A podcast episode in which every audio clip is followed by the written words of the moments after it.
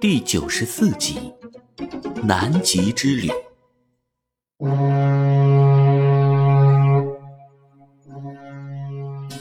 南极附近的海域上，漂浮着一艘红色考察船。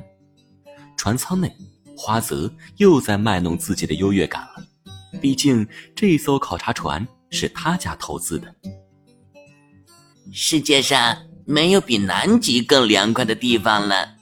每年我们都要来这避暑，你说是吧，小黑？是的，花泽少爷。但是自从去年您把海鸥拉的屎当成冰淇淋吃掉后，就发誓再也不会来这个鬼地方了。我也很好奇，今年您怎么又回来了？闭嘴，小黑！我说过不许再提那件事。哦，好的，少爷。那么，你要吃冰淇淋吗？此时，花泽脾气涨得通红，他想要大发一顿脾气，但是不能。因为他要在千岁面前保持绅士风度，虽然另外一边的千岁丝毫不关心他现在的状态。千岁正盯着平板电脑上闪烁着的一个红点，那个红点就是他们现在的位置，此时正在缓缓地靠近南极大陆。千岁透过窗子看看外面的蓝白世界，犹如梦幻一样美丽。我们马上就要到南极半岛了。迪迦，快看外面那座冰山！可是迪迦并没有回应他。千岁转过身，四处打量，这才发现迪迦并不在船舱里。迪迦呢？管那个家伙干什么？千岁，我们正好可以独处一会儿。我给你讲讲我在阿拉斯加和冰岛钓鱼的故事吧。就在花泽想要进一步和千岁套近乎的时候。突然，咣当一声巨响，舱门被撞开了。紧接着，一个红色的巨大身影挤了进来，肩上居然还扛着一个大冰块。冰块散发着寒气，瞬间让整个船舱的温度降了下来。花泽不禁打了个冷战。这个红色的巨大身影正是大红熊。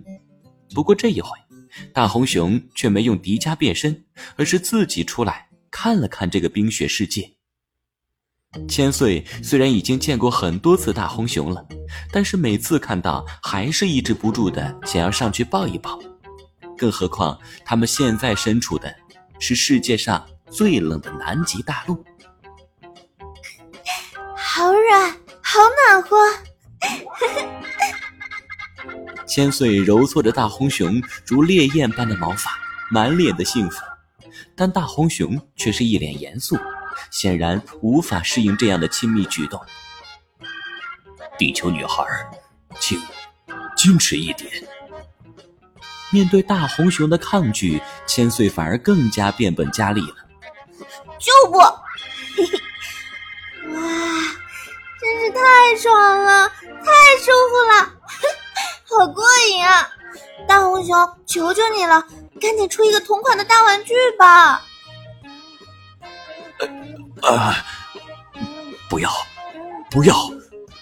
可怕的地球女孩！大红熊终究还是招架不住千岁的热情，向着身后闪出来的迪迦打了个招呼，然后化作一团红光，钻入到了迪迦的腕带中。大红熊，行了啊，再抱可要收费了。嗯，千岁同学，我今天。特意穿了一身像是大熊那么厚的羽绒服，不如你抱我的羽绒服吧，我不介意。我介意。花泽感觉很尴尬，只能挠了挠头。忽然指着船舱内的巨大冰块问道：“迪迦，你这个家伙又想干什么？”啊！我好像听到有人在问要不要吃冰淇淋。你弄这么一大块冰上来，让我们吃？当然不是让你吃这块冰，好歹加工一下嘛。